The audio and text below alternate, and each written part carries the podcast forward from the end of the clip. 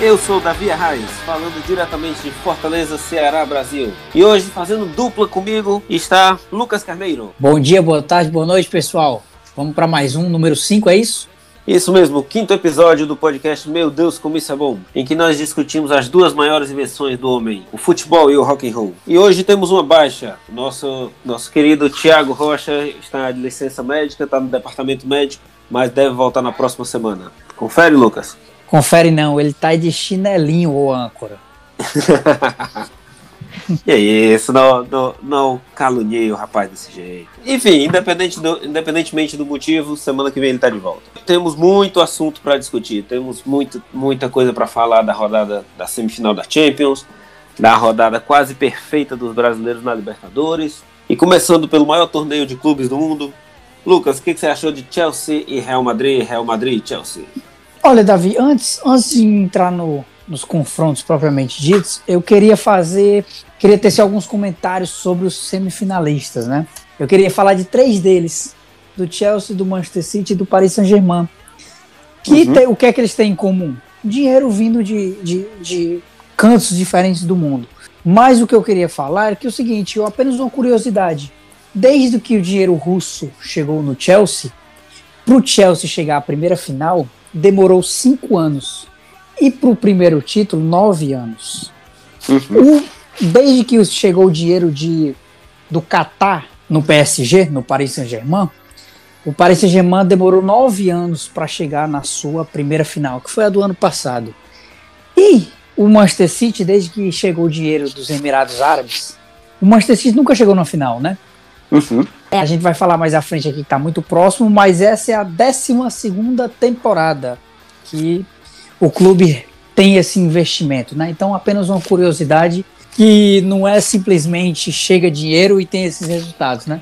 Óbvio que ajuda, mas tem uma, uma margenzinha até a execução. Sim, sim. O Chelsea chegou a duas semifinais logo em seguida, em 2003, 2004, né? Perdeu para o Mônaco e é, na temporada 4-5, aquele jogo que até hoje ninguém sabe se a bola entrou ou não contra o Liverpool, mas final realmente só em 2008 e com o, o treinador mais improvável possível que foi o Avram Grant, né? Que estava substituindo o Mourinho, é, que tinha sido demitido no meio da temporada. É, o Paris chegou uma vez à semifinal nos anos 90, que foi eliminado em casa pelo Milan, Isso. e chegou na final do ano passado. E agora chega em mais uma semifinal, né? Enquanto o Uhum. Manchester City tinha chegado apenas a uma semifinal com o Emmanuel Pellegrini em 2016, mas já com um investimento né, estrangeiro. É, e deram azar de pegar logo logo o Real Madrid com o Cristiano Ronaldo voando em É, e- 2016. E foi o primeiro gol na partida contra o PSG, foi o primeiro gol em semifinais, porque naquela ocasião o primeiro jogo foi 0 a 0 e o segundo foi 1 a 0 pro Real. Olha só, isso aí, isso aí eu não, não sabia, não. Mas, enf- enfim, entrando no, no primeiro confronto, né? O confronto da terça, se tem um time tá um pouco frustrado pelo seu resultado, é o time de Londres. O time azul é o Chelsea. Se você pegar o resultado, propriamente se um a um fora de casa, não é um mau resultado.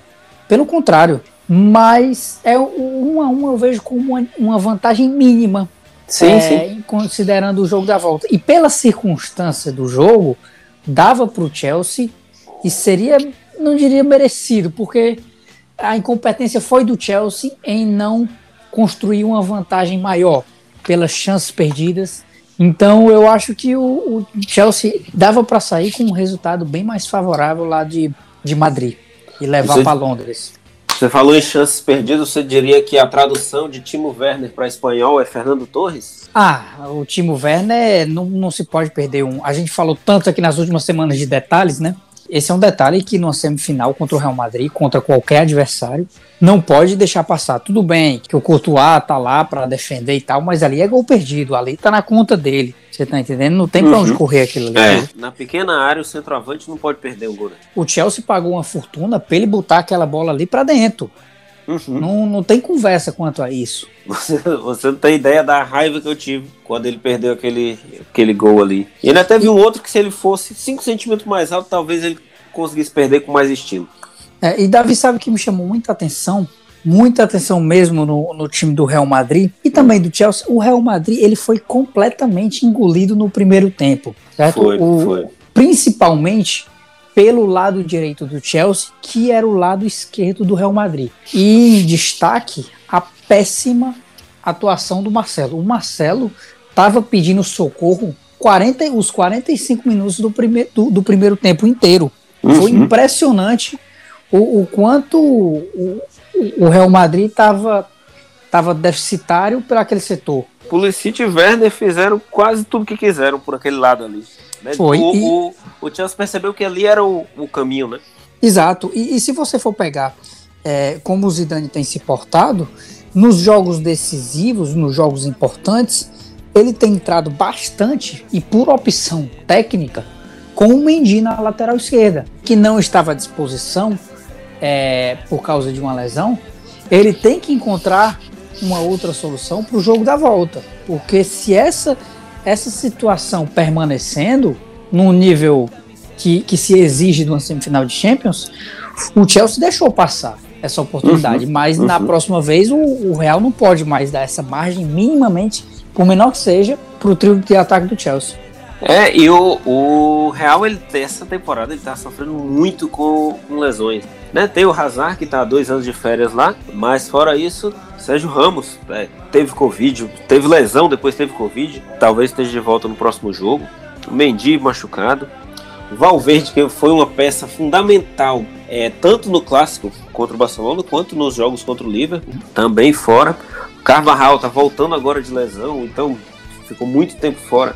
Tá sem ritmo ainda, sem clubismo, mas o Chelsea tá com uma chance muito boa de chegar na final. O time tá redondinho, só o ataque ainda tá deixando a desejar, o que a gente vem falando há bastante tempo. Um certo desequilíbrio entre a eficiência da defesa e do ataque. Né? A defesa muito boa, ainda mais com a volta do, do Thiago Silva. A defesa do Chelsea tem feito partidas excelentes, né? Excelentes, fora aquela fatídica partida com o West Bromwich. O Tuchel, muito bem, sabia que o, a saída de bola do Real Madrid redonda ia ser pelo lado esquerdo ali. E uhum. ele bloqueou bloqueou totalmente essa saída de bola, principalmente com dois jogadores, com o Aspilicueta, que para mim foi o craque da partida e depois foi dado realmente o prêmio, que foi o Kanté. O Kanté fez uma partida exemplar ontem. Uma partida exemplar do Kanté é quase um pleonasmo, né? Deve ter tido umas duas ou três, de, desde o Leicester, deve ter tido umas duas ou três partidas que ele foi nota 7. Fora isso, vem, vem Leicester, vem Chelsea. Ele é o único camarada que foi eleito duas vezes seguidas, duas temporadas seguidas, o melhor jogador da, da Premier League e por dois times diferentes. Né? E foi campeão eh, duas vezes seguidas por dois times diferentes. E nesse meio ainda teve Copa do Mundo, faz parte da seleção da Copa. É um jogador fantástico, fantástico, incansável. Três quartos do mundo são cobertos por água e o resto é coberto pelo cantê. e, e, você é. falou um pouco da ausência do Sérgio Ramos, mas também quem merece um destaque nessa partida e que estampou todas as capas dos jornais de Madrid e da Europa foi a partida do Éder Militão também, que demonstrou com autoridade.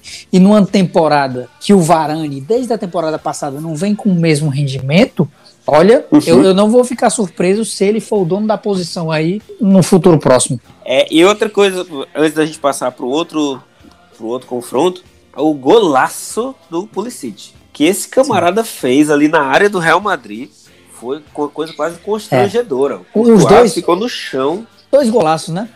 Sim, sim, sim. Mas é que o Pulisic é mais impressionante por ser mais jovem, né? É primeira ou segunda Champions que ele disputa. E ele acabou entrando para a história como o primeiro norte-americano a fazer gol numa semifinal de Champions League. Excelente. O, o, do Benzema também foi, foi lindíssimo. Ele, ele ter aquela tranquilidade de ajeitar a bola e puxar uhum. do jeito que ela veio, né? Também o Benzema, né, se a gente for falar aqui da quantidade de gols que ele tem feito e de quanto o Real é dependente dele, sim, das participações. Sim, sim, tem sido um, um, atacante fora de série. Só mais uma coisa, antes de passar para o confronto é, seguinte, eu gostaria de lembrar que eu acertei em cheio o palpite. Certo? Eu disse um a um. Inclusive disse que seria o gol do, do Karim Benzema. Né? Que ele Nossa. passou em branco nos jogos contra o Liverpool. Mas dessa vez eu acertei em cheio. Gente, adivinhando o gol do Benzema. É, mas ele não tinha feito nas duas últimas partidas, né? Justo, justo. Pronto, agora, agora vamos manter esse seu sorriso aí. Diga aí o que você achou de Paris Saint-Germain e Manchester City. É, Davi, a partida que nós falamos há pouco do, do Chelsea e Real Madrid foi uma partida boa, mas que não teve tanta pauta, digamos assim, dos 90 minutos, né? O jogo foi interessante mesmo só no primeiro tempo. É, o contrário do que foi a partida entre PSG e City, né? Bom, uhum. o que falar desse confronto? É, eu acho que se alguma pessoa antes desse jogo colocasse o confronto, é, o favoritismo para algum dos lados, a chance dele quebrar a cara seria gigantesca, porque eu enxergo uhum. e eu enxergo, enxergava esse confronto como uma coisa totalmente 50% para cada. Não via sim, favoritismo sim. de nenhum lado. E o jogo foi muito bom. O, o Manchester City, é, a sua formação inicial, ele vem mantendo essa desde o do primeiro jogo contra o Borussia, contra o Borussia Dortmund, né? O pessoal uhum. estranhou muito o Jesus, nem tanto o Jesus, mas principalmente o Sterling no banco, e ele manteve no primeiro e no segundo jogo, e repetiu agora com o Paris Saint-Germain fora de casa. Tinham muitas dúvidas sobre como o Guardiola ia preparar seu sistema defensivo para encarar dois pontas como Mbappé e o Neymar. E também uhum. o de Maria, né? Três, sim, sim. digamos assim. E ele veio com, com, com um sistema mais centralizador, né? De não jogar tão aberto contra o Paris Saint-Germain, porque ele já teve péssimas experiências é, em sair jogando aberto né, contra outras equipes que tinham individualidades fenomenais. Quem, quem não esquece daquele 4 a 1 que o Real deu no Bahia, em plena, em uhum, plena Allianz uhum. Arena. Sim, ele sim. foi jogar aberto e, e, e, se deu mal. E dessa vez ele veio precavido disso, ele veio com, com a formação que ele vinha utilizando nos últimos né, com De Bruyne, Rodri, Dogan, Bernardo Silva, Phil Foden, Barres. O Paris Saint-Germain, ele também não teve muitas mudanças, né? Com o Marquinhos, ah, o retorno do Marquinhos, né? E o Gueye no meio-campo. Veio a campo o que tinha de melhor na cabeça dos dois times. O primeiro tempo me assustou um pouco. Me assustou um pouco que o City começou muito bem, mas logo o PSG dominou é, uhum. é, as ações da partida. É, fazia, fazia tempo que eu não vi um time do Guardiola ficar naquela situação. É, e, e quando o, o, time tinha a posse de bola, que em muitos momentos teve, não mostrava o menor risco ou, ou, chance de penetração pelo, pelo setor defensivo do PSG, que se que, que marcava muito forte, com duas linhas de quatro. Você não via por onde o, o Paris Saint-Germain ou o Manchester City entrar, a não ser por cruzamentos dos alas. Uhum, uhum. Né? O que ninguém esperava é que o gramado do Parque dos Príncipes tivesse uma característica, né? Ele é desequilibrado, né? Tem um lado que é mais baixo do que o outro e o jogo só acontece em um campo. Né? No é. primeiro tempo só ocorreu no campo de defesa do Manchester City, no segundo tempo só no campo de defesa do PSG. E por exemplo, o, o Paris Saint-Germain achou o gol numa bola parada, um gol que, que foi justo pro resultado do primeiro tempo ali, uma bola parada mais uma vez, né? Mais uma uhum. vez e nós não nos cansamos de falar do Marquinhos, né? Já são cinco gols em fases mata-matas de um zagueiro e são gols decisivos. Você pega desde uhum. as semifinais, das quartas finais da Champions passada até esse jogo, esse confronto passado contra o Bayern e agora contra o City. Uhum, é quase o Sérgio Ramos do, do PSG. É, ele tá caminhando para isso, né? Então, termina o primeiro tempo 1x0 pro Paris Saint-Germain, um placar justíssimo. E voltam, sim, sim. e voltam as duas equipes e o jogo muda. Pela necessidade, né? Não é que, que o Paris Saint-Germain tenha recuado, mas é porque a necessidade impôs o City ser um pouco mais agressivo e, consequentemente, o Paris Saint-Germain, cara, eu tenho dois, três pontos fantásticos aqui que estão esperando uma bola para sair na velocidade e eu vou ser mais um pouco precavido. Então, a situação de jogo é, impõe isso. Cancelo vai ter pesadelo com o Di Maria, apesar do time ter ganho, o Cancelo, coitado, até sair, ele não teve a menor chance que o Di Maria roubou a bola do, do Cancelo, deu um drible e lançou o Mbappé que se o Ederson tivesse dois metros atrás, é, teria, a história do jogo teria sido completamente diferente. O Mbappé e, já estava com vantagem. E teve outro lance que você vai recordar, também estava 1 a 0 que o Mbappé pegou na pequena área e ganhou no mano a mano de dois zagueiros e cruzou e o Verratti chegou com um segundo atrasado. Ali uhum, poderia ser um 2 uhum. a 0 né? Sim, sim. E aí o jogo mudou. O jogo mudou porque o Manchester City eu não vou falar achar, achou o gol, porque o Manchester City vinha com a bola, vinha criando algumas oportunidades, Mas, mas achou o gol. Foi, achou. O gol, mas o achou o gol, porque ele tentou cruzar, ninguém foi na bola, inclusive o Navas. É, porque um goleiro naquela situação ali, ele tem que esperar até o último momento. Muitas o vezes a bola é muito difícil. É, e muitas vezes a bola quicando em cima, o, o, tempo de reação dele ali vai ser mínimo. Então, eu não consigo dizer, ah, o Navas foi mal. Não, ele não foi mal nessa bola. Foi a, a ocasião que, que saiu o gol, né? Uhum. Do De Bruyne. Até difícil citar isso, né? Que, foi sem querer, mas. Que foi sem querer, mas. mas foi. E, e o City também foi muito competente de, numa bola parada, dessa vez com o Barres, é, achar logo o segundo gol. Amigo, se você vai para a barreira, fique parado, não, não fuja da bola. O pessoal acabou com a chance do, do Navas ali. A bola vai na barreira, a galera sai da frente da bola, então não vai para a é. barreira, meu amigo. Não, não faça isso com o goleiro.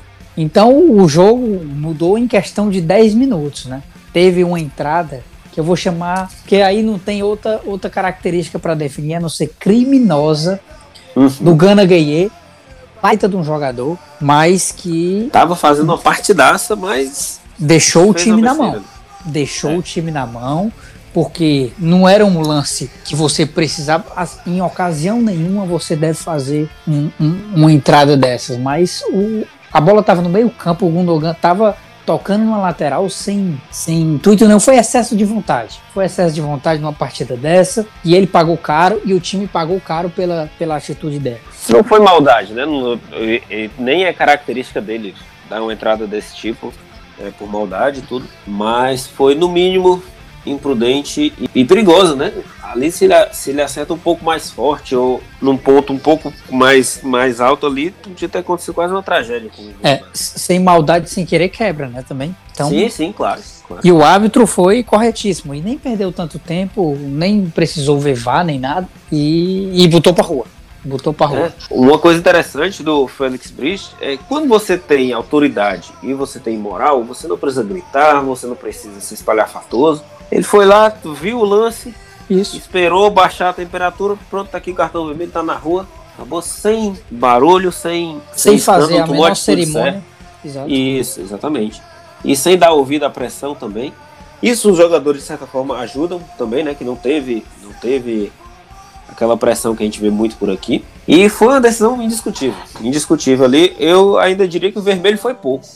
Porque ele, fez, porque ele fez ali, o vermelho foi até pouco. Né? É, a outra coisa, Davi, que deu muita polêmica também, e eu vi muita reclamação de pessoas, foi aquela entrada do De Bruyne como se fosse, se tivesse a mesma questão da entrada do Gueye. Eu vi, e, e, na minha opinião, o árbitro foi muito bem nas duas. O cartão amarelo pro De Bruyne estava de excelente tamanho também, porque uhum. eu não vi como entrada por cima, como foi a do Gueye. Eu vi mais como um, um pisão. É óbvio que os dois chegaram atrasados. Mas a do De Bruyne não foi uma coisa. O, é, e ele, tava, e ele tava de pé, né? O Gueye foi um carrinho também. Tem, tem isso, né? Foi uma disputa de bola que deu errado. Ele machucou ali, né? Deve ter, deve ter, deve ter doído um bocado. Ele não pôs o Florenzi em risco. Né? Foi uma pancada forte tudo. Mas ele não chegou a colocar ele em risco, né? Eu vi muitas pessoas falando que o City teria que ter matado o confronto logo hoje, porque se ele faz um terceiro gol, o, City, o, o PSG tinha que fazer um 3 a 0 imagina só, um 3, um 3 a 0 uhum. na Inglaterra, né? É. E aí me remete a uma coisa, o, o Manchester City essa foi a 54 partida do Manchester City na temporada, só com cinco derrotas e apenas uhum. duas com dois gols de diferença. Então seria uma tarefa nada fácil. É, mas, mas, as duas foram no Etihad Stadium, né? Foram no Etihad Stadium. Mas, é, e aí fica o questionamento, não dava pro City ser um pouco mais agressivo? Eu acho que dava, mas nesse, na situação do City, você pega um time que nunca chegou numa final, certo? Um time que vem de eliminações traumáticas é. contra Mônaco, contra Lyon, contra Liverpool, contra. Aquela, né? aquela do Tottenham deve ter sido a mais dolorosa. É, então, é, é o 2 a 1 é muito bom para o City. Então, é, é uma hora de ser mais prudente. Se fosse um Real Madrid, com quantas Champions aí no pescoço, é. sei lá, 13, né? 13, 13. 13, você tem margem para ser mais afoito. Mas eu vejo o City numa situação como essa, muito próximo de fazer história. Eu vejo que certamente tomar cuidados maiores como uma opção muito boa e muito inteligente e, e, e vamos levar vamos levar o confronto para a Inglaterra com essa margem, né? Quando o City faz o segundo e o, e o Gay é expulso, automaticamente o Guardiola chama o Fernandinho, que chega a tirar o colete e, e aí, aí naquela situação eu comentei, cara, ele vai tirar o Bernardo Silva e vai dar uma fechada ali na casinha e tá uhum. bom. Mas eu acho que ele acabou. Ficou satisfeito com 2 a 1 um, né? É, exato. E, e, mas ele acabou nem fazendo essa substituição, mas eu acho que a mensagem ficou clara ali. O que, que você acha do confronto? Tá resolvido? Eu acho que tá. Eu acho que o City já tá na final. Eu acho que não. Eu acho que não. Mas o que, o que eu disse no confronto começar 50% para cada, eu hoje eu colocaria um jogo da volta um 70-30. Uhum. Mas Mbappé e Neymar podem podem tirar um coelho da cartola, mas que não, não, não precisa ser um, não. Precisa ser uns cinco coelhos de uma cartola, é, viu? É verdade. É verdade. Tem que fazer bem mais. Bom, eles já fizeram 3 a 2 em cima do Bayern, né? Em Munique. É. Então, então 3 a 2 seria suficiente. É. E, e, e para quem estiver assistindo, esse jogo ser 3 a 2 seria maravilhoso. É, mas é aquela coisa. Por exemplo, o jogo vai ser muito aberto. Aberto no sentido de que vai ser lá e cá. Não no sentido que o PSG quer. Mas. Uhum. É, o, o, Guardiola não, não monta time para segurar resultado. É. Ele vai entrar para ganhar o jogo. Vai para ganhar jogo e o PSG vai abrir bem mais espaços do que abriu é, nesse primeiro confronto. Uhum. Uhum. E você sabe que o Guardiola nessa situação é a situação que ele, que ele sonha todos os dias, né? É, é, com certeza. Com certeza. Então é isso. Próxima semana vamos. Aqui a gente vai estar discutindo os finalistas da UEFA Champions League. E vamos agora aqui para o nosso, pro nosso quintal, para o nosso puxadinho. Vamos falar de Libertadores da América.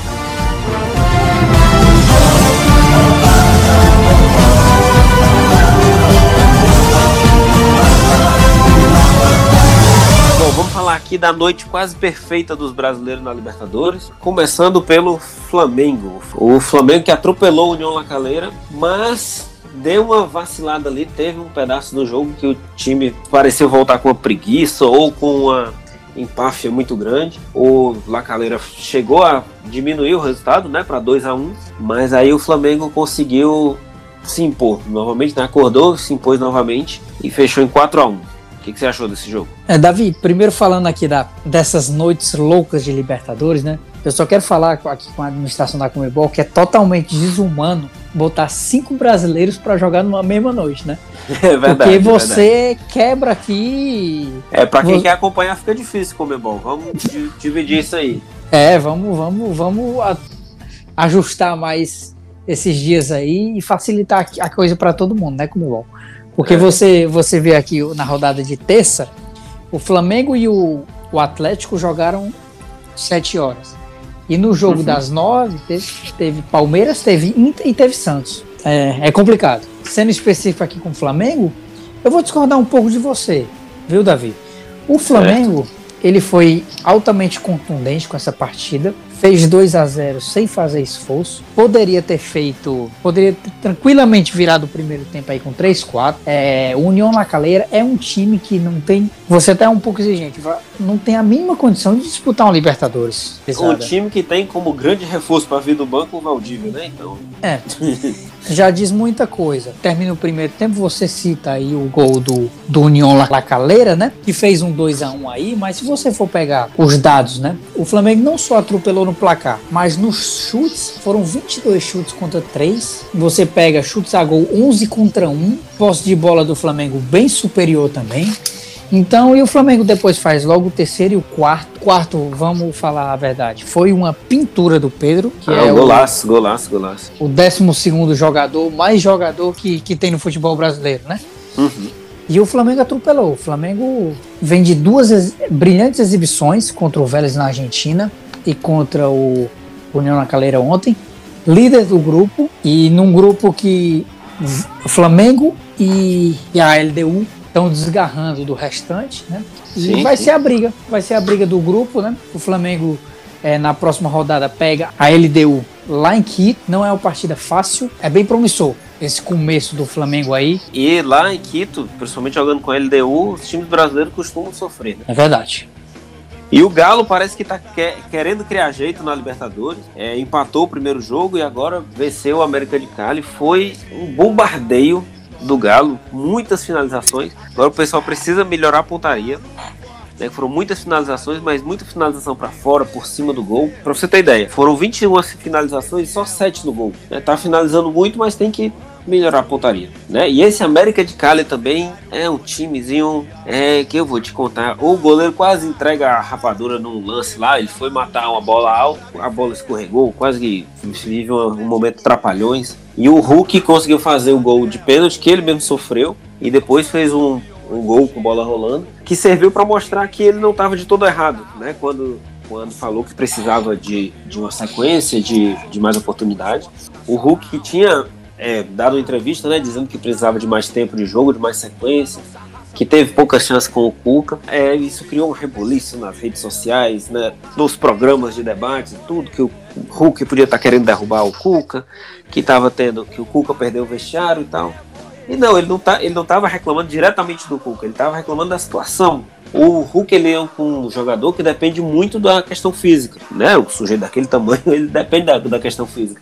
E sem ter muita oportunidade, sem ter ritmo de jogo, ele demora para recuperar o ritmo, né? Ele estava jogando no nível mais baixo, que era o campeonato chinês. Para ele recuperar o nível alto como a gente precisa aqui na Libertadores, demora. Então o que ele falou foi simplesmente isso, não foi uma crítica ao treinador ou que ele quisesse derrubar o treinador, coisa assim. Ele só comentou que ainda não está no ritmo porque não teve, não teve tempo. Né? Eu não acredito que tenha sido de caso pensado para prejudicar o, o Cuca, coisa assim. E o Galo venceu. O jogo é um grupo, um grupo chatinho porque tem muita viagem. O elenco do Galo deve é, sustentar o time, né, para classificar, até sem muitas dificuldades. E já e já tá aí, já são quatro pontos em dois jogos, né? Deve disputar o primeiro lugar com o Senhor Portenho, que também tem quatro pontos em dois jogos. E vamos ver. Eu creio que o Galo deve passar também sem muitos sustos. Talvez um joguinho ruim aqui e ali, mas sem muitos sustos. É, eu concordo com você. O, o Galo ontem fez uma, uma partida bem melhor, bem mais promissora. E já é líder do grupo, né? Com todas as crises aí, com todas as crises não, com todas é, as pautas criadas, né? Em torno ao redor do Galo, ao redor do Cuca, mas o trabalho vem sendo desenvolvido.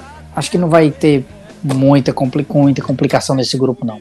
Como eu já falei demais aqui do Galo, agora fale aí do Inter e do Santos. Como é que, que, que, você achou dessas duas partidas? Bom, Davi, vamos falar aqui do, do Inter e do Santos, que foram duas equipes que entraram nessa segunda rodada meio que com a corda no pescoço, né? De dois uhum. resultados uhum. não tão bons na primeira rodada, o Inter tirou isso de letra. O Inter na, no Beira Rio, né? Aplicou uhum. uma, so, uma senhora goleada no Deportivo Tátira, 4 a 0 sendo extremamente superior ao adversário nos 90 minutos. Teve um jogador expulso no começo do segundo tempo e mesmo assim continuou superior e fez o quarto gol com um jogador a menos. E é um grupo que está embolado. Você via o Olímpia, imaginava um Olímpia forte nesse grupo.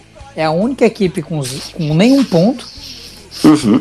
Zero pontos e você vê é, o Deportivo com três pontos, que ganhou do Olímpia na primeira rodada, o Inter com três pontos, que ganhou do Deportivo agora, e o Always Ready, que ganhou do Inter na primeira rodada.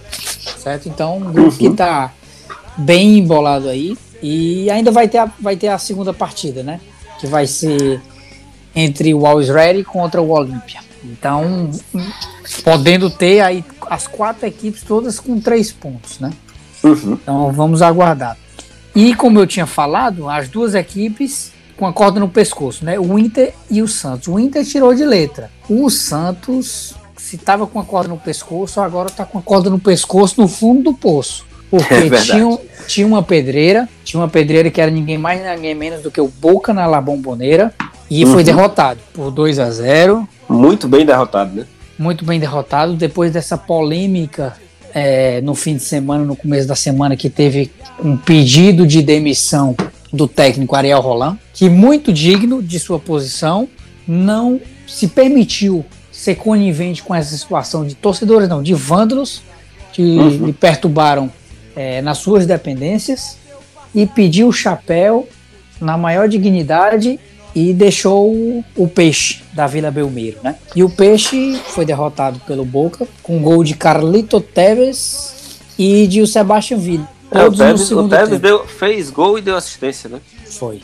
Foi o grande Foi. destaque da partida. Pegando o gancho que você falou do Ariel Rolando, eu concordo, ele fez muito certo, tem que dar um basta nessa, nessa maluquice. Primeiro de cobrar o cara com 8, 10, 12 jogos, sendo que não são 12 jogos em 3 meses né? Como seria, como seria o ideal com espaço de treino e tudo. São 12 jogos, sendo que é, jogando quarta, domingo, quarta, sexta, domingo, nessa maluquice do, de misturar, de colocar o Campeonato Paulista todo no espaço de 40, 50 dias. Além de tudo, o Santos perdeu muita gente, né? Perdeu o, Lucas Veríssimo, o Soteudo agora foi embora também, a gente é, perdeu o Pituca, é, jogador com lesão e tudo. Tanto que o Santos estava jogando praticamente com o Sub-17, né? Com reforço do, do time Sub-17. Ele entrou o clássico de domingo contra o Corinthians com oito garotos. Então é um time é, que. É um time que, que não está se desenvolvendo ainda. Os jogadores uhum. ainda estão se desenvolvendo. Então você pega um clássico contra o Corinthians no domingo e pega um Boca na La Bombonera e, e, e bota esses garotos, cara, uhum. tem é, que ter calma. Depois, né?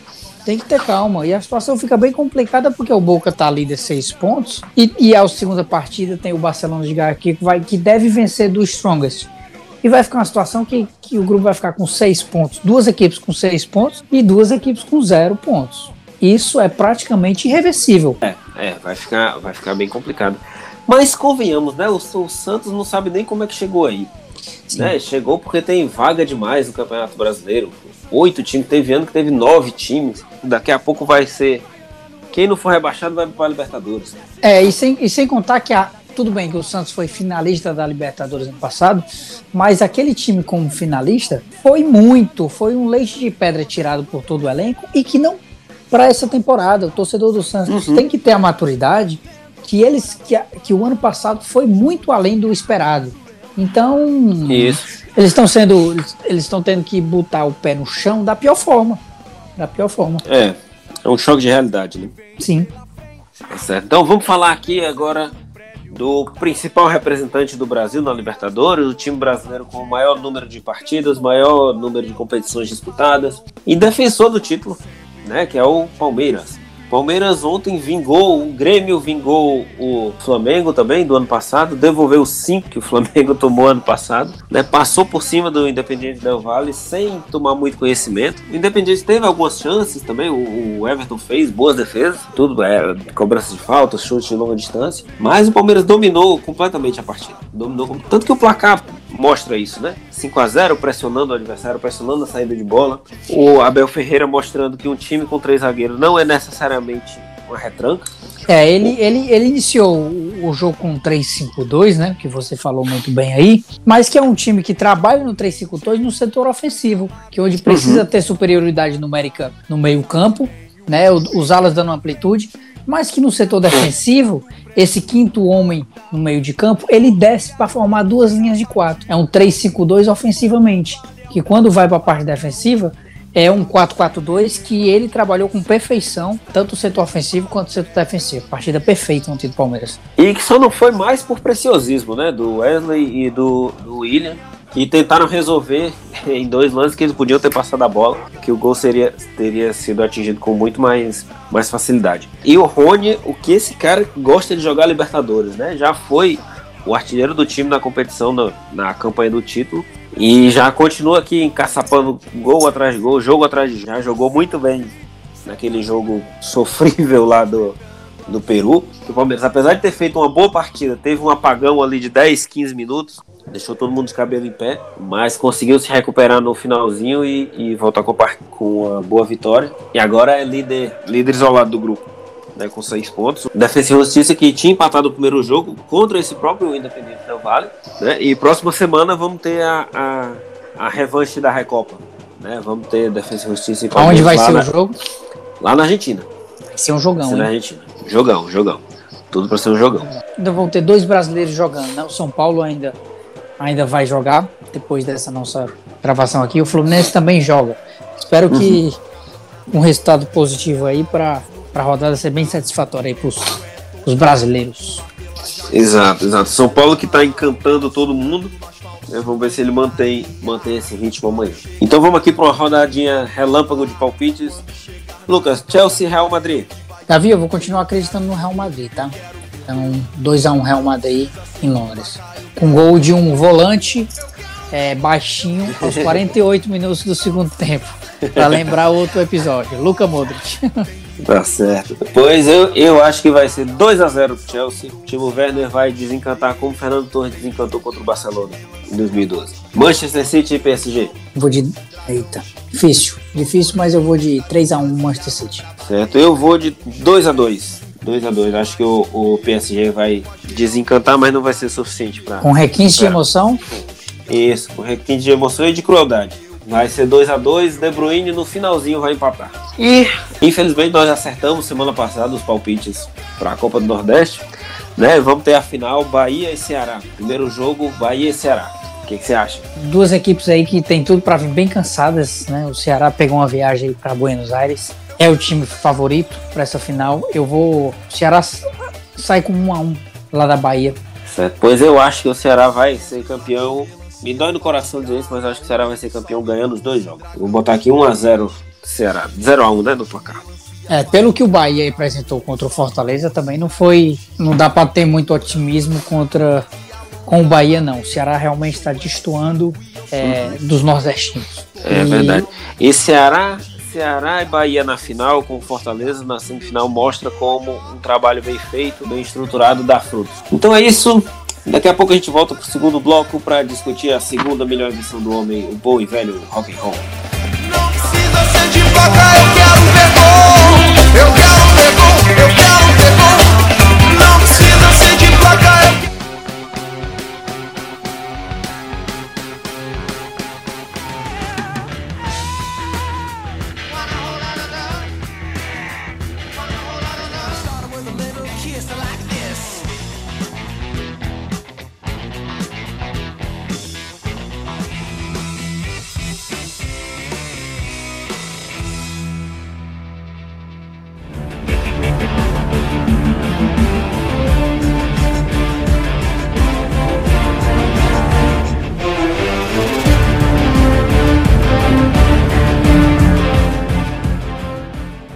Estamos de volta aqui para o segundo bloco e para não decepcionar vocês, Lucas e eu viajamos até as Maldivas para trazer o nosso querido Thiago de volta. Thiago, como é que foi de viagem?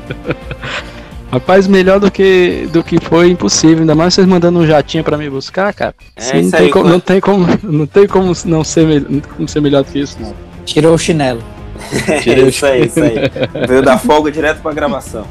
Direto Mostra quem é que manda aqui, rapaz. Vocês merecem, vocês merecem. Hoje nós vamos trazer mais uma paixão que nós três é, compartilhamos aqui para nossa conversa, que é uma das sete grandes artes, que é o cinema. E como o rock se comunica com o cinema. Ele, o rock, desde o começo, desde o seu nascimento, ele tem uma ligação muito forte com o cinema. Lá nos Estados Unidos, né, é principalmente o maior expoente dessa, dessa ligação é o Elvis Presley, né, que ele vinha, fez de, algumas dezenas de filmes, cada um pior que o outro. Nossa senhora. Coisas, coisas pavorosas, mas ele era um ator terrível. Ele tinha que fazer alguma coisa ruim, né, bicho? É, pois é. Mas o cara era muito bonito, né? Então naquele tempo é, basta. Aliás, normalmente funciona, né? O cara sendo bonito nem precisa ser muito, ser muito bom ator, né? Pra fazer sucesso. E de vários, né? Isso, isso, isso. Isso, exatamente. Então você tinha ali, é, e aquela paixão dele pelo Havaí, né? Você tinha o Garotas, Garotas e Mais Garotas. Aí tinha o Jailhouse Rock, né? Que é um dos maiores sucessos dele. Estrela de Fogo, Feitiço Havaiano, Amo-me com Ternura, que é a, a tradução de Love Me Tender. Né? Loiras, morenas e ruivas e tudo mais. E isso mostrou que havia bem essa sinergia né, do rock com o cinema. Também as óperas rock que vieram ali nos anos 60 e 70, como Tommy, o próprio The Wall, Quadro, Quadrofênia? Quadrofênia, é, isso. É, Quadrofênia, The Who também, que era uma ópera rock. E o rock sempre como trilha sonora de filmes e tudo. Então a gente veio, resolveu fazer esse passeio, né, trazendo como o rock se comunica com o cinema e toda essa ligação. O que vocês têm a dizer para começar sobre o assunto? que é fantástico quando, quando mais de, umas, de uma paixão elas se conectam, né? Então a gente poderia falar aqui também no primeiro bloco de, de do futebol no cinema, né? Do futebol na música, né? Então, uhum. como o cinema na música, é, quando bem feito, trazem coisas que engrandecem mais ainda as duas paixões. Então, eu gosto muito do tema e é isso. Cara, é impressionante porque é, é a maior parte, a melhor parte disso é, é ver como a, o próprio renascimento do cinema passa, pela, passa pelo rock and roll de maneira geral. A gente se pegar a turma da contracultura, né? A nova turma de Hollywood, nova, nova turma de Hollywood que hoje são os, é. são os coroas de Hollywood, mas enfim, a nova turma de Hollywood, que é a turma que apareceu nos anos 60, ela é muito impulsionada pela, pelo rock and roll, em ideia, em estilo e tudo que foi assim vai coincidir com essa com esse boom do rock, né, dos anos 60. Nós vamos pegar, por exemplo, o Dennis Hopper, né? Dennis Hopper que é dos maiores dos maiores diretores e, e atores, né, de Hollywood. É, ele tem um impacto muito forte quando ele lança Easy Rider. E Easy uhum. Rider é um filme que demonstra isso. É, é, eu acho que o, o, o, a, a, grande ligação do rock com o cinema se dá ali. É, eu, se eu pudesse pontuar um marco inicial, eu diria que seria esse. Inclusive, você falou do Easy Rider. Tem um livro muito bom, muito consagrado, do Peter Biskind ou Biskind. Você vai roubar minha indicação, mas roube. Vá com gosto. que é, é, o nome original é Easy Riders and Raging, Raging Bulls. É, né? como a geração sexo, drogas e rock and roll mudou Hollywood, né? Adoro Exato. esse livro, é uma leitura Exato. obrigatória, galera. Uhum. Leitura obrigatória, Exatamente. não deixem. Quem ama cinema e quem curte aquele, aquela época eu é porque eu sou fissurado, leio uhum. tudo que rolar. É, ninguém percebeu isso aí. é, exatamente. eu sou viciado nessa era, então quem puder, é, leia esse livro pra já, que é maravilhoso. Uma grande indicação aí que o Davi deu. E assim, a, a postura do Dennis Hopper frente a isso já era uma postura muito rock and roll. Porque uhum. você tem, você tem, você tem esse filme que se utiliza bastante de grandes clássicos, né, para a ideia de, de Born to Be Wild, por exemplo, é, vem daí, né? Born to Be Wild ganha, dá um, um salto de, de, de, de, ouvintes com, com, esse, com esse filme, né? É, se tornou o hino dos motoqueiros, né? Se tornou o hino é. dos motoqueiros e aquilo ali é aquela questão do como o livro mesmo fala sexo drogas e rock and roll ela então o Dennis Hopper à frente desse desse filme e tem esse filme inclusive também tem o Peter Fonda né, e, o, e o Jack Nicholson Jack Nicholson bem novinho nesse filme é, acredito então, ele já foi já já foi jovem. Eu considero esse filme um marco inicial. A gente tem também a ideia de, de Bonnie Clyde, Bonnie Clyde que também bombou na mesma época, se eu não me engano é de 68 Bonnie Clyde, né? É, também uhum. segue esse, esse, esse, essa mesma linha e é essa linha que, que, que dá o tom do que ia ser essa mudança. Então a contracultura, o rock and roll. Eu estou falando em nova turma, então eu tenho que falar do Scorsese, que é o maior dos nomes dessa Sim, ao meu ver, né? meu preferido. Sim, sim, sim. Meu é também. meu preferido da, da, da, nova turma. E o Scorsese tem essa ligação gigante com, com documentários, haja visto o China Light, né? Uhum. Dos Stones, aquele outro do, do Bob Dylan. Inclusive está até disponível no Netflix, não deixem de ver, eu assisti. Eu não sou um grande fã de Bob Dylan, e, mas esse, esse documentário é maravilhoso. Tem a participação da Johnny Mitchell, tem a participação de muita gente. É legal pra caramba. Bob Dylan, à época, já era um, um grande artista, Sim, sim. E, e, esse álbum, se eu não me engano, esse turnê é de 75. A, a, a gravadora disponibilizou uma quantidade enorme de grana para ele, para que ele pudesse gravar o disco que quisesse e fizesse a turnê como ele desejava. Um cara que estava muito apto a lotar estádios pegou e disse: Não, vamos sair, montar uma banda e vamos fazer, fazer uma turnê no Estados Unidos inteiro, dirigindo aqui um carro e, e parando em pequenos lugares para fazer shows assim. Lógico que é uma turnê que não ia dar dinheiro nenhum no retorno, é, mas mas é, para o nome do Bob Dylan, uma nova forma de se, de se comunicar, né, até uma, uma, forma mais. Uma forma diferente, né? Ele estava andando no tempo e conseguindo fazer aquilo de atingir novos públicos e, sendo uhum. diferente, né? Que é o que realmente importa na arte.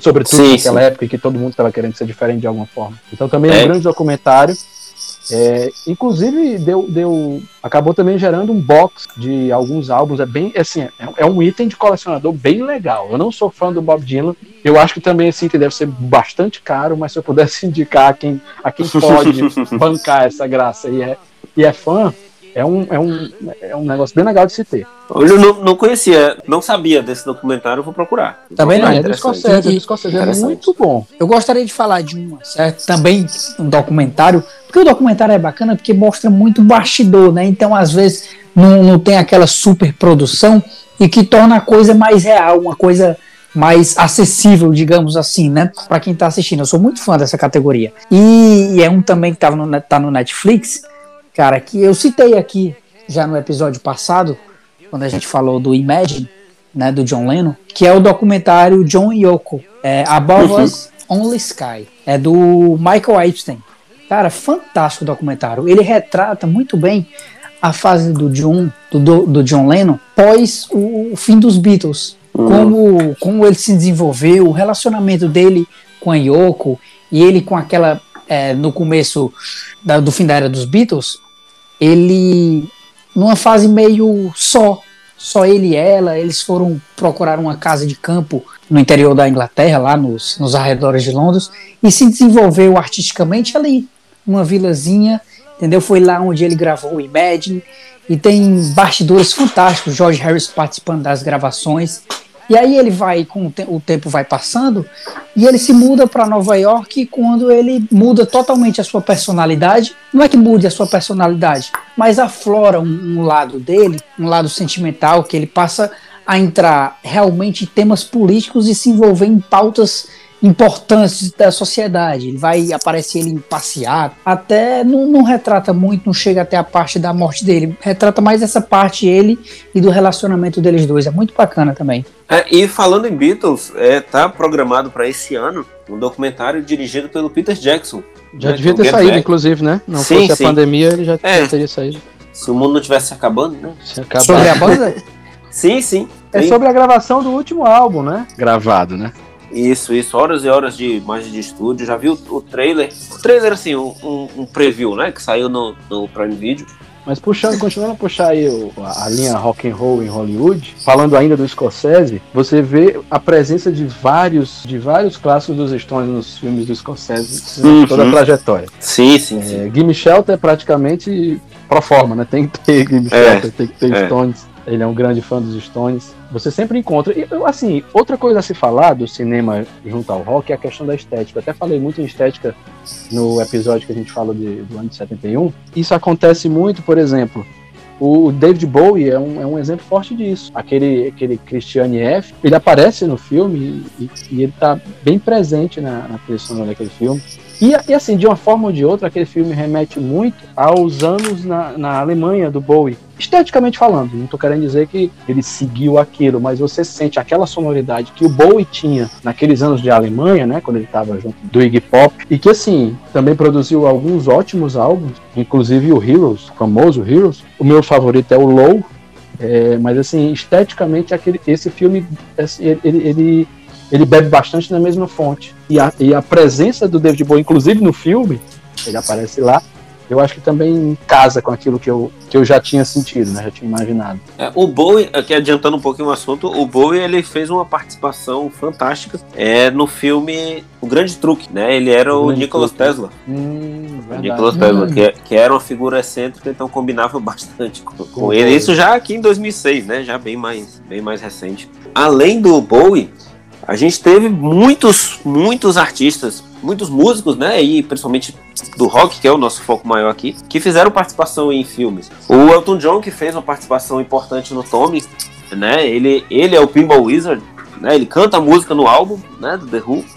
E, e é o próprio Pinball Wizard do, no filme. Roubou o personagem, foi? É, teve até uma treta dele com o, com o Rod, e o Rod Stewart foi pedir conselho, né? Dizendo que tinha sido convidado para participar do filme. E ele disse: Não, rapaz, não vá, vá pra isso, não misture as coisas, não.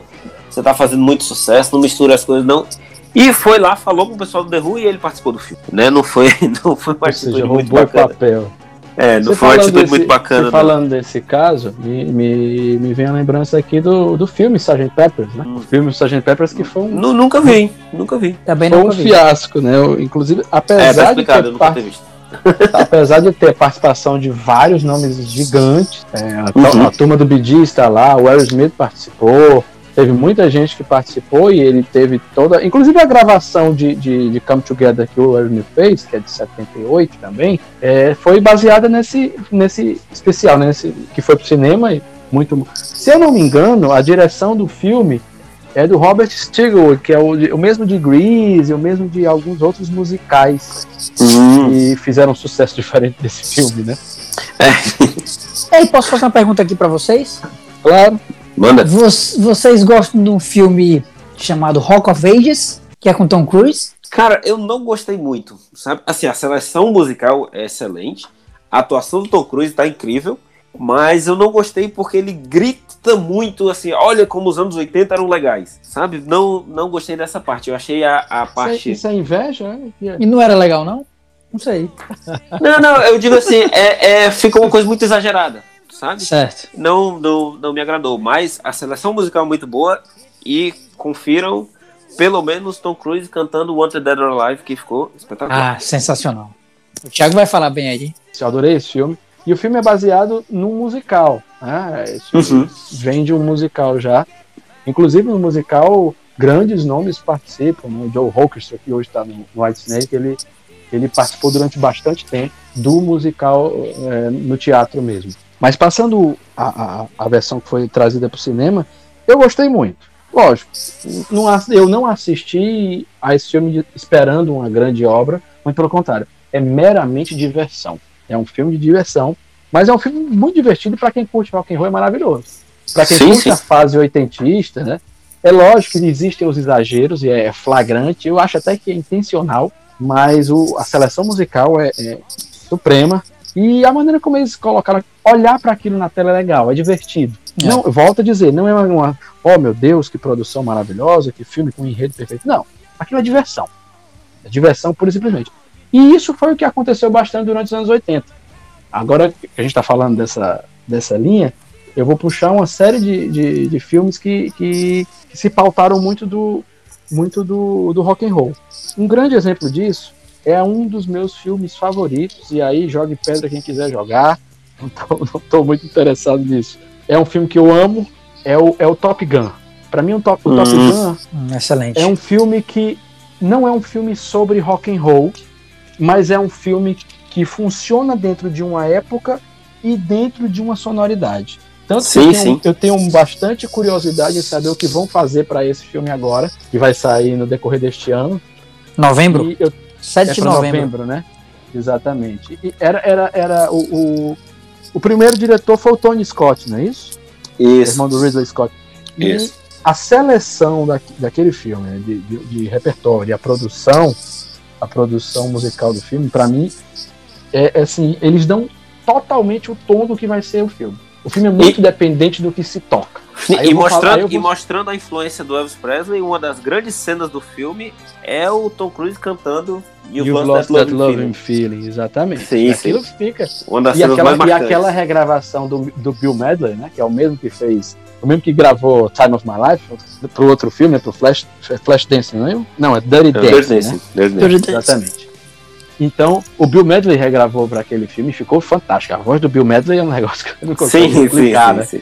É. Então, outra, outro, outro fator muito forte nesse filme, por exemplo, como eu estava falando da dependência musical, é a aparição naquele filme do Kenny Loggins. Kenny Loggins, Sim, que é um sim. nome que eu acho fantástico. Aí não é só rock and roll, né? Na música pop de maneira geral dos anos 80. Sim, Kenny sim. Loggins, aliás, o Kenny Loggins veio dos anos 70. Kenny Loggins que já vinha de uma dupla com o Jay Messina. E, e eles. Na verdade, ele é dono daquela música Your Mama Don't Dance, né, que até foi regravada pelo, pelo Poison nos anos 80. E o, e o Kenny Loggins tem, vamos dizer aqui, tem o quê? Tem umas três ou duas músicas nesse filme. Aí você tem. é, você tem o Chip Trick tocando Mighty Wings nesse filme. Você tem. Pronto, o, o, o Danger Zone é, é o Kenny Loggins, né? Kenny Loggins fe- é, fez parte do repertório da minha banda por muito tempo. A É, gente pois tocava. E aí, tocava falando em Footloose Kenny e Loggins, vou trazer Zone. Footloose, né? Footloose é, Sim, sim, sim, sim. é outro grande exemplo. Que é isso que a minha grande, minha, minha grande dúvida com relação ao que vai vir para esse Top Gun. Em Footloose, é, eu não sei te dizer precisamente se eles acabaram regravando todas as músicas do primeiro com novos nomes regravando. O que seria aceit- completamente aceitável e interessante, porque vai se comunicar com a nova geração. Esse novo Top Gun, ele deve trazer a questão dos drones, pelo que me parece, né? É, é, seria a escolha mais óbvia, né? Seria a escolha mais óbvia e a maneira tranquila de conversar com os dias atuais.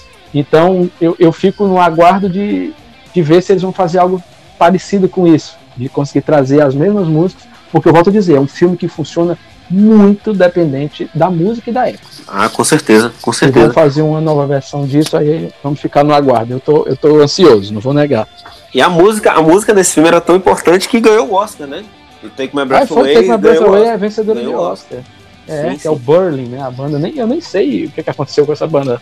Digo bem É, tinha sinceramente pra vocês. Tinha uma música do Queen na disputa e essa música ganhou o Oscar, né? Pra você ver como os anos 80 foram uma loucura. É, e mas nos anos 80 a gente teve uma coisa fantástica também pro rock no cinema, que foi quando descobrimos a invenção do rock, né? Quando o Martin McFly entrou na sua máquina do tempo, voltou para 1955 e apresentou ao mundo pela primeira vez clássico Johnny B. Good, né? Que fez com que o primo Marvin Barry ligasse pro, pro seu pro seu querido Chuck e mostrasse o som novo que ele estava criando, né?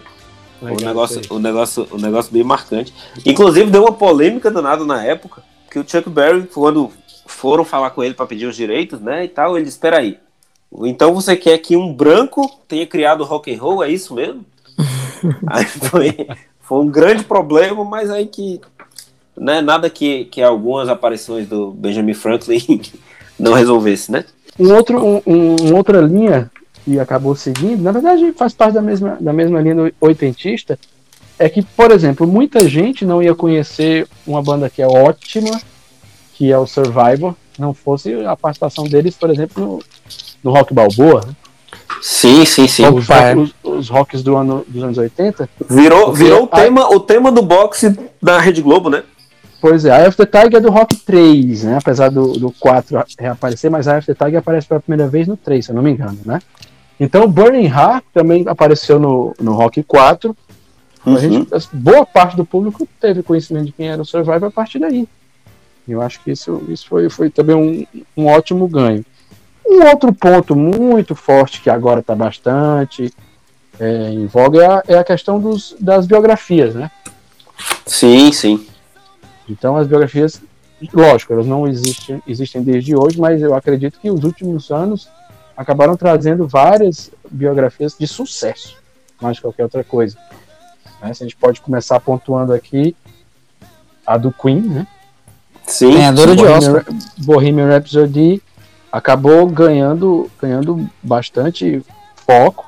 Lógico, o roteiro ali alinhado, teve aquelas, aquelas discussões para ver como saía, mas o Brian May e o Roger Taylor sabem como, como dirigir a coisa de uma maneira legal. Eu, pessoalmente, adorei o filme. É, aquele filme Adorei. é, é curioso, ele tem, ele tem uma piada. Ele tem uma piada com o produtor da banda, né? Que é interpretado pelo Mike Myers. Uhum. Que ele diz: Ah, nunca que os jovens vão bater a cabeça no carro ouvindo uma música de oito minutos, né? Que era Bohemian Rhapsody. É. Que é uma piada com o que ele fez no filme Quanto Mais Idiota Melhor, né? O Wayne's World. Que curiosamente Eu- foi, por, foi como eu conheci essa música. Você acredita? Se eu, se eu não me engano, e- o- o- ele faz não o produtor, mas sim o diretor da gravadora, não? Isso, ele é algum, alguma pessoa importante na parte de, do- dos discos, né? Do lançamento Exato, dos, dos discos. exatamente, exatamente, exatamente. E, eu, e assim, o que eu gostei mais daquele filme foi a linha musical que ele teve. Ele tem algumas licenças poéticas, lógico, aqui ninguém, Oh. querendo, ninguém tá querendo dizer que o filme é perfeito.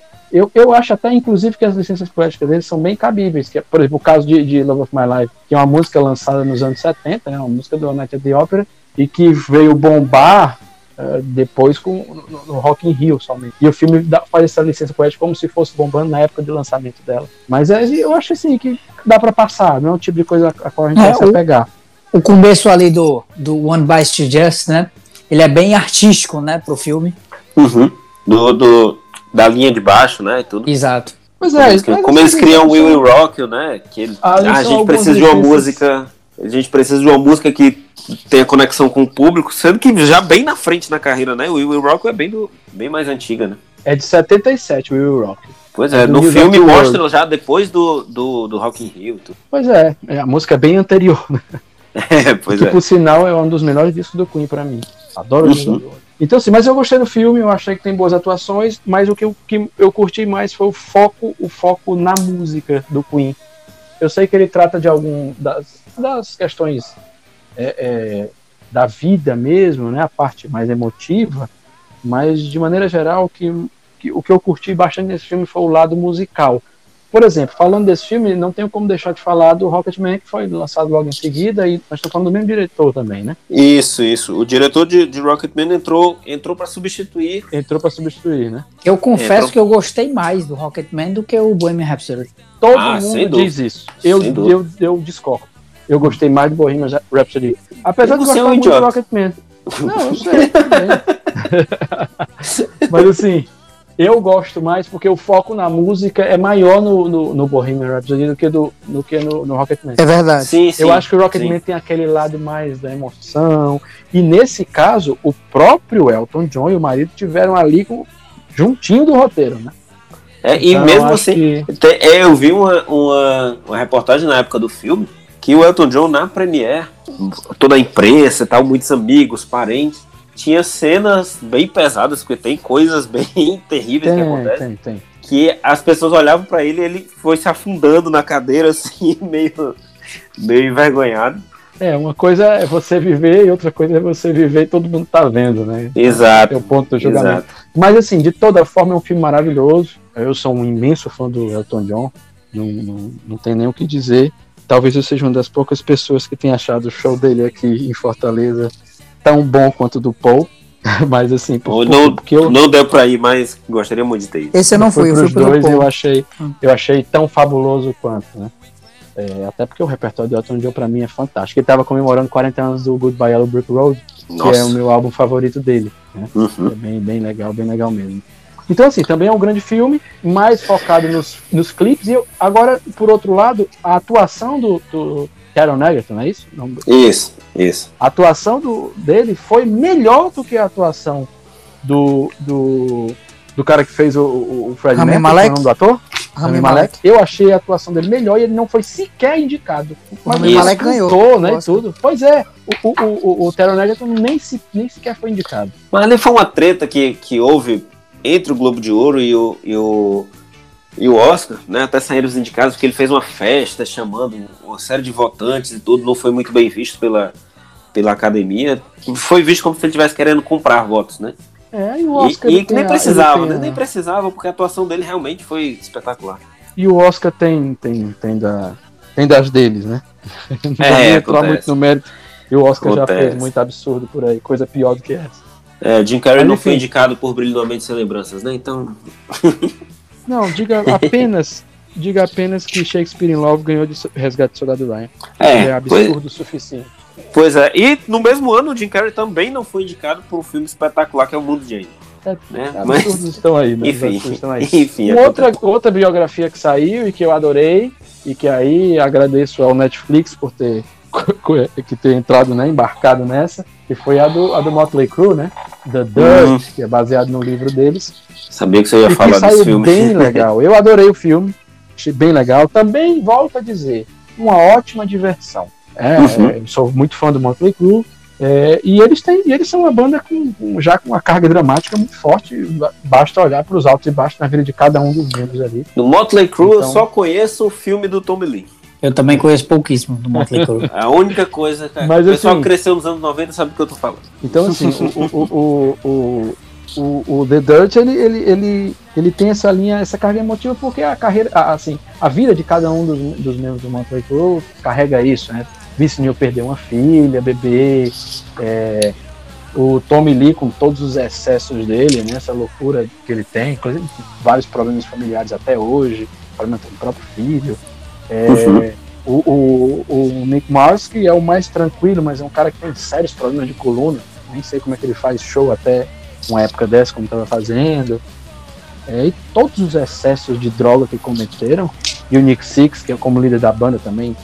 Mas eu achei bem legal. Achei também, eu curti. Volto a dizer, não é nada para ganhar Oscar, mas um filme bem interessante. Também faz parte daí. Cinema também é diversão, né? Nem claro, sempre claro é, é, é para passar uma grande, uma grande mensagem. Como dizia o Severiano Ribeiro, o cinema é a maior diversão. Né? É, pois é. Dando, dando, dando um pitaco aqui nessa linha, Eu vou trazer um cara aqui que com certeza se ele tivesse participando aqui do nosso podcast, ele ia gostar muito. Porque ele ama futebol, rock and roll e cinema, que é um cara chamado Danny Boyle. né? Ah, sim. sim. O Danny Boyle, ó, só para fazer aqui uma ilustração, ele fez o filme é, Class of 92, né? A classe de, do- de 92, aquele time do Manchester. E aí ele entra na música é, muito forte com um filme chamado Transporting. Transporting, pra quem sim. viu, é um Tem filme um e o que dois, né, dele. um e o dois. E o Iggy Pop tá presente 100% do filme. 100%. Até Você falando em que... transporte, é, é, vai me puxar outra coisa, mas continua, pra não cortar teu raciocínio. Tá. E, e até que eu vou falar do filme dele aqui, de 2019. Alguém tem um, algum Ah. palpite aí? Ah, cara, esse filme. Esse filme é impossível você não terminar com um sorriso de orelha a orelha. É fantástico, o Yesterday, cara. Esse filme é maravilhoso, maravilhoso, maravilhoso. A Ele- ideia, a ideia, sensacional. A ideia bebe, um pouco, bebe bastante na fonte do, do, do, do que o, do que o Davi falou do Martin McFly, né? Exatamente. Sim. Consegue resumir aí, Davi, o que é uma sinopse? Cara, o sujeito sofre um acidente. O mundo. Aliás, o mundo para por alguns segundos. E nesses segundos o sujeito sofre um acidente. Quando ele acorda, ele é o único ser humano do mundo que lembra da existência dos Beatles. E das músicas, né? Isso, das músicas. Ele, ele é um músico, então ele sabe tocar todas as músicas dos Beatles e tal, na, na Inglaterra.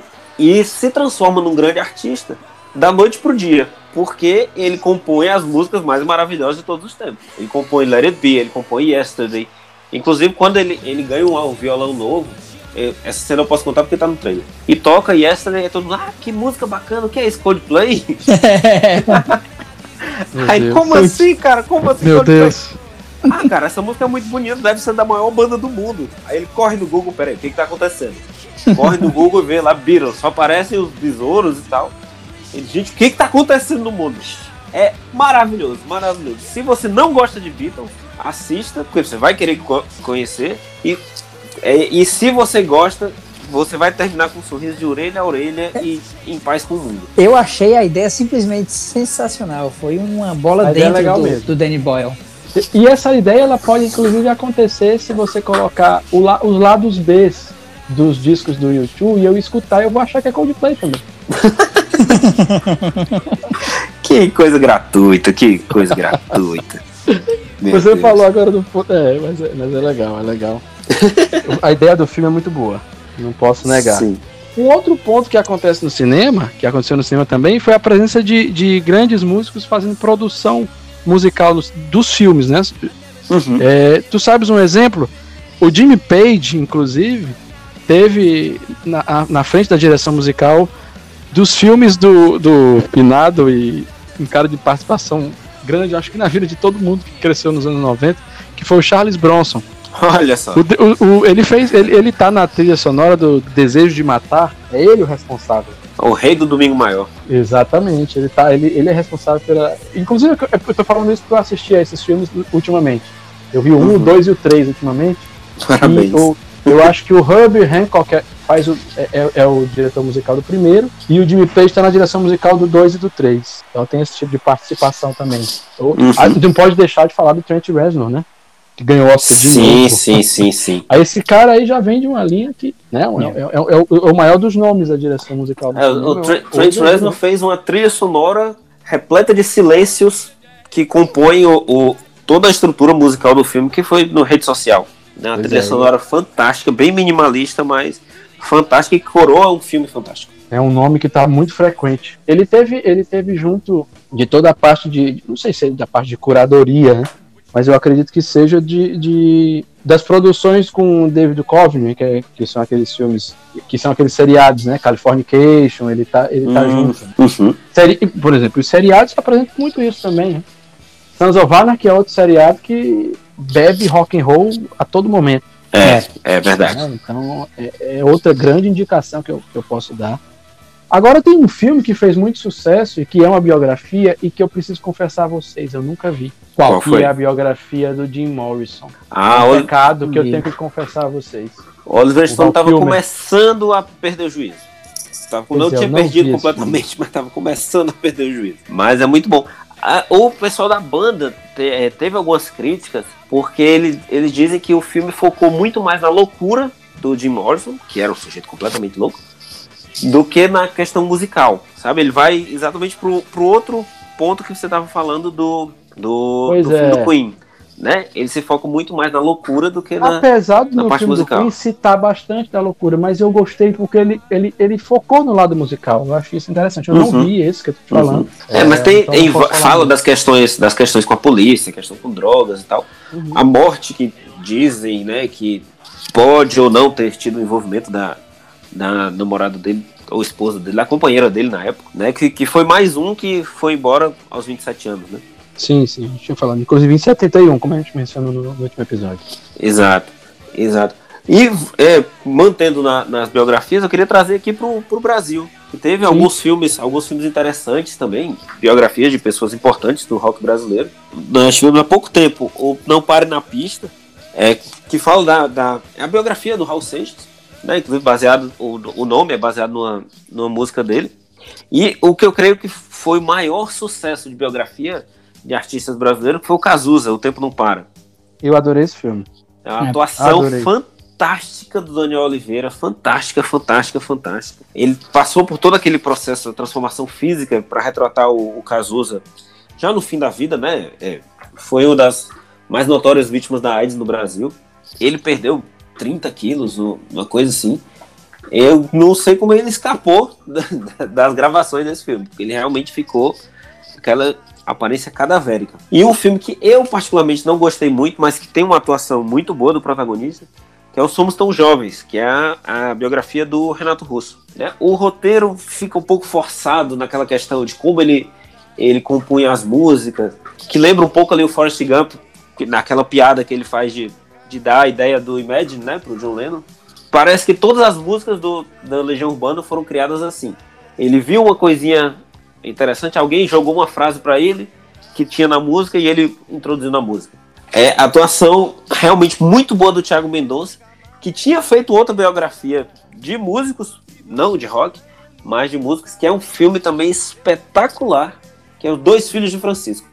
Ele faz o Luciano, irmão do Zezé de Camargo. A música talvez não agrade tanto, mas o filme é um filme maravilhoso. Podem assistir sem, sem medo de ser feliz. Davi, você falou há pouco tempo aí do, do Forrest Gump, né? Que também tem uma trilha sonora fantástica. E uhum. uma cena que me marcou muito, que é quando a namorada do. A Jenny, né? Ela tá num, num, na beira de um prédio. E se vocês analisarem, a trilha sonora lá é Free Bird, do Lena Skinner, que é fantástica aquelas.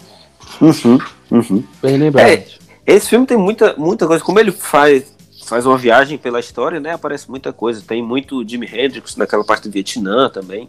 A gente, falando de estética rock and roll, vou puxar também, por exemplo, Scarface. Scarface, ela, ela acaba, o Scarface ele, é um filme que acabou puxando muito pela, pela, pela, pela linha cult, né? Eu, eu acredito, inclusive, que aquele nem é o melhor filme do, do Brian De Palma, mas é, é, acabou puxando e, e ganhou isso. A gente vai ver, por exemplo, depois o aparecimento do Tarantino, e, uhum. e aí você vê em rock and roll ali é, a torta direita, né? Então ele sim, sempre sim, deixa sim, isso presente nos filmes. O Tarantino é, é, a cara do rock and roll com o cinema. Ele realmente faz essa ligação. A gente tem presença disso em todos os filmes dele. É, ele mesmo é... já disse que, que muitas cenas ele escreve a partir da música, né? Ele escreve pensando, eu quero botar essa música numa cena e pronto, agora eu vou é. escrever a cena a gente vê claramente isso no, no, no Cães de Aluguel, o Stuck in the Middle with You, né? Aquela cena lá do, uhum. dele dançando ah, essa é música. Clássica, bicho. Aquela cena é clássica. A da tortura do policial, né? Isso. Isso. Exatamente. E o que é muito, o que é muito legal a gente ver que a presença do rock and roll ela se dá em várias dimensões, não só na música em si. Porque o rock é mais do que isso. O rock é cultura, o rock é, como eu falei, estética, é postura. Era uma vez em Hollywood, por exemplo, que pra, um dos melhores filmes que eu vi nos últimos 10 anos. É, uhum. Aquilo ali é um show de direção, bebendo na fonte do rock de maneira geral, que era a cultura dos Estados Unidos naquela época. Então, sim, é sim. É, é, outro exemplo forte disso. This is Spinal Tap, que também é um filme que é, é, é que é voltado para uma banda fictícia, e esse é um dos filmes mais falados nos Estados Unidos sim, geral, sim, sim, De, de rock and roll. Outro filme também que eu, que eu adoro, que eu já vi, quero rever, inclusive, é, é Quase Famosos. Ah, Quase Famosos é um clássico. De, esse é um clássico. Até um pouco Sessão da Tarde, mas é um filme maravilhoso. Um filme muito legal de se ver. Uma história boa, um roteiro bem legal. E é uma história, é uma história real, né? O, o rapaz que é o escritor é, na verdade, o diretor do filme. Pois é, é bem legal por causa disso. O filme, o filme é o cara acompanhando uma banda de rock and roll, né? ele viaja durante a turnê, é bem legal. Outra coisa voltada à turnê uma grande banda, a gente tem Rockstar. Rockstar sim, eu adorei. Sim, sim, eu adorei esse filme. É ah, você que é fã dos anos 80 deve ter pois é. pirado e eu, e, filme. E eu te digo, eu gostei mais desse filme do que o próprio Rock of Ages. Ah, né? sim, é, é, é, bem diferente. E, assim, é, é, como eu já falei um milhão de vezes, eu tenho banda, o Thiago, é, eu já tive banda, o Thiago já teve banda também. É, aquilo ali é a realização de um sonho de todo mundo que já teve banda. Né? O cara, o cara ser descoberto no meio do público e cantar com seus artistas favoritos e tudo. E virar um, um, uma estrela, né? E saindo do personagem principal, ou seja, quando ele tá dando adeus, quando é ele, quando é o personagem principal que enfim, eu não vou dar spoiler, não. É, o filme tem 20 anos, mas, mas não é, spoiler, não. Vai que alguém não, alguém não tenha visto. Mas aparece um grande nome dos dias de hoje do rock and roll. Para mim, a grande voz que apareceu nos últimos, sei lá, 10 ou 20 anos no rock, que, que é o Miles Kennedy. Ele faz um papel, ele faz uma ponta nesse filme. E é uma das. Pra, é a minha voz favorita no rock and roll nos últimos 20 anos. Eu acho que não apareceu ninguém com a voz dele e com a Poxa. postura dele no rock and roll, capacidade de composição também. Ele é um ótimo guitarrista, agora cantor de mão cheia. Então é, é bacana, o bacana do também. O, o Rockstar, ele tem aquela questão que é meio que uma, uma biografia de uma banda que não existe, né? É, agora e bebeu mesmo... na fonte, bebeu na fonte do Judas Priest, né? Sim, sim, sim, sim. E mesmo assim, é, é músicas excelentes né? Músicas, músicas excelentes. excelentes. Músicas excelentes. Colorful. É sensacional. Stand-up shout maravilhosa. Maravilhosa. Não, não tá na hora das indicações, mas é um filme que todo mundo tem que assistir. Todo mundo tem que assistir. É uma seleção maravilhosa. Pessoal, é, esse aqui, é, pro ouvinte que, tá, que, que está nos escutando, se você é guitarrista, aí vai uma tarefa de casa.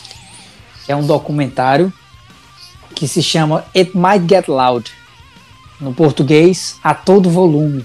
Vocês já ouviram falar? Não.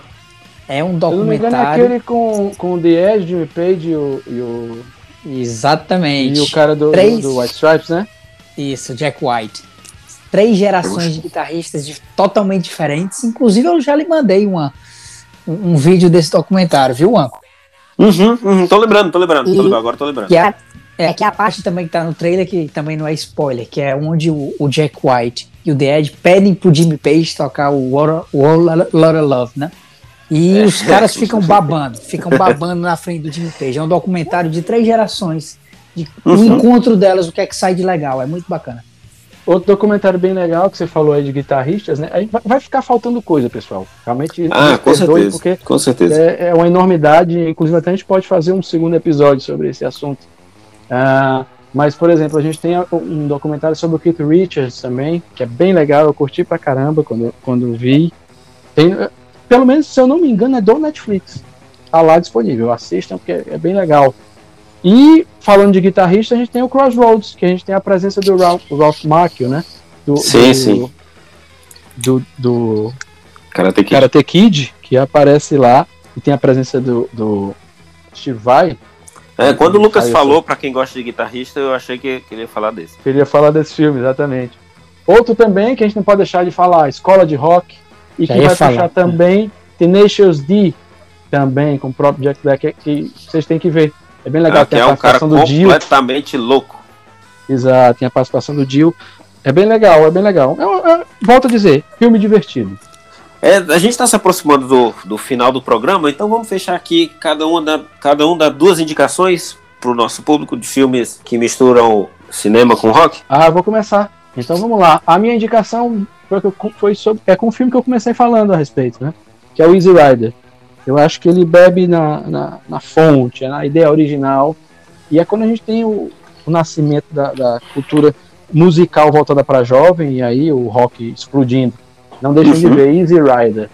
Muito bom. É, o diretor é o Dennis Hopper, né? Idealizador do filme de maneira geral. Certo. É, Lucas, Eu Essa vou- é a primeira.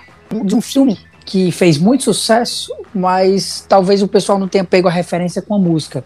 O filme é Into the Wild, na natureza selvagem. E o que é que ele tem a ver com a música? Cara, o Ed Vader, ele produziu um álbum todo voltado é, para esse filme. sim, então, dá uma checada aí do Spotify com a Cara, o stream que nosso amigo, usa. nosso amigo Isaías é alucinado por esse filme pela trilha sonora dele. Pois Alucinado.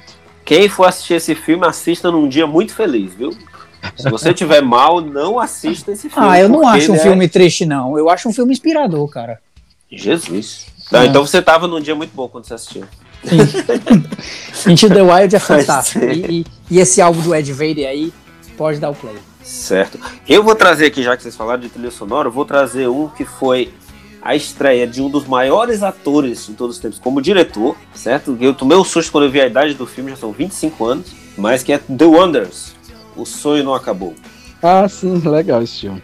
Muito batido, bacana. Realmente, eu adoro esse muito bacana, muito bacana. Ele Todas se as vezes que eu vejo, 60. eu acho bem legal. se passa nos anos 60 e faz uma, uma, uma brincadeira com aquelas bandas One Hit Wonder, né? Que chama, por, até por isso o nome, o nome da banda principal do filme, que eles lançam um grande sucesso, que se tornou um sucesso no mundo real, né? Foi escrito pro filme, mas se tornou um sucesso no mundo real, foi indicado a Oscar e tudo, que é That Thing You Do, e dirigido pelo Tom Hanks, que até faz uma, uma pontinha ali como, como produtor da banda.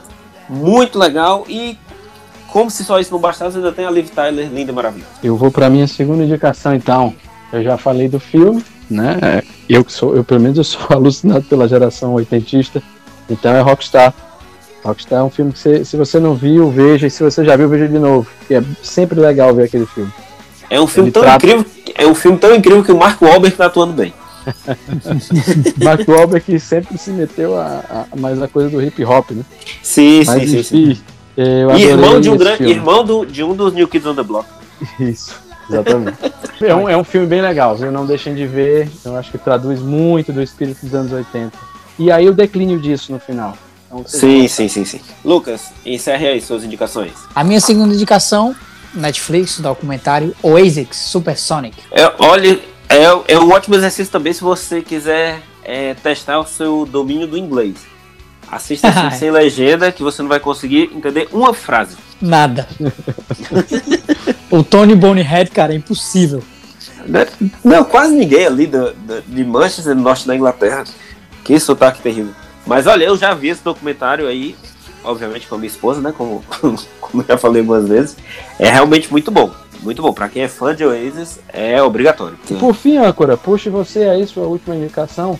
Vou trazer aqui um pouco mais pra trás, certo? Ali, final dos anos 80, começo dos anos 90, mais uma biografia, que é A Fera do Rock. Biografia do grande pianista Jerry Lee Lewis, né? É bacana porque ele não, não alisa na contação da história dele, que é bem polêmica, né? A vida dele foi bem polêmica. É com a atuação brilhante do Daniel Day-Lewis. Caramba, eu não vi esse filme não, quero ver. Você falou no, no- no- nele aí, a gente deixou de falar de um filme que eu acho fantástico, que eu não vou deixar passar não. Que é Johnny June. Você Ah, fala sim. do Johnny Cash. Esse filme é maravilhoso, disputou Oscar, enfim. Filme muito bom. Não deixem de ver. É um filme muito bonito, é um filme bem legal. Incrível, atuação incrível do, do Joaquim Fênix, né? Sim, incrível. Os dois, né? Temos Ray também, que eu adorei. É um outro exemplo disso. Mas aí não vai tanto pro rock, né? É, é, menos. Mas a atuação Menos. também fantástica do Jamie Foxx. é, ganhou não só o Oscar, ganhou todos os prêmios a que foi indicado. Certo? Então é isso. Vamos ficando por aqui hoje. Se você gostou desse episódio, compartilhe, divulgue, ajude a gente a crescer. Siga a gente no Instagram. Finalmente criamos nosso perfil no Instagram. Meu Deus, como isso é bom. E é isso. Até a próxima semana. Valeu, Thiago. Obrigado, pessoal. Vou estar de volta aqui. Tchau, tchau. Valeu, Lucas. Tchau, tchau.